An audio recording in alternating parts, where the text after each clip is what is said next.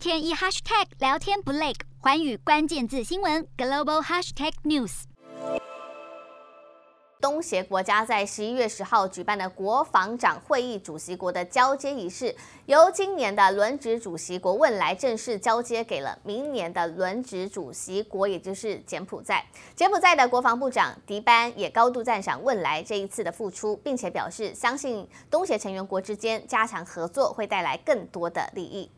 柬埔寨的国防部长。迪班也在东协的防长会议中呼吁，和平与政治稳定是加强东协地区繁荣不可或缺的基本要求。像是同为东协成员国的缅甸，各地的军事暴力冲突不断频传，对国家安全和许多人民都造成了威胁，引起联合国安理会的关注，并罕见发布了十五个理事国同意的声明，要求缅甸军方保持克制和冷静，并且应该立即停止战斗。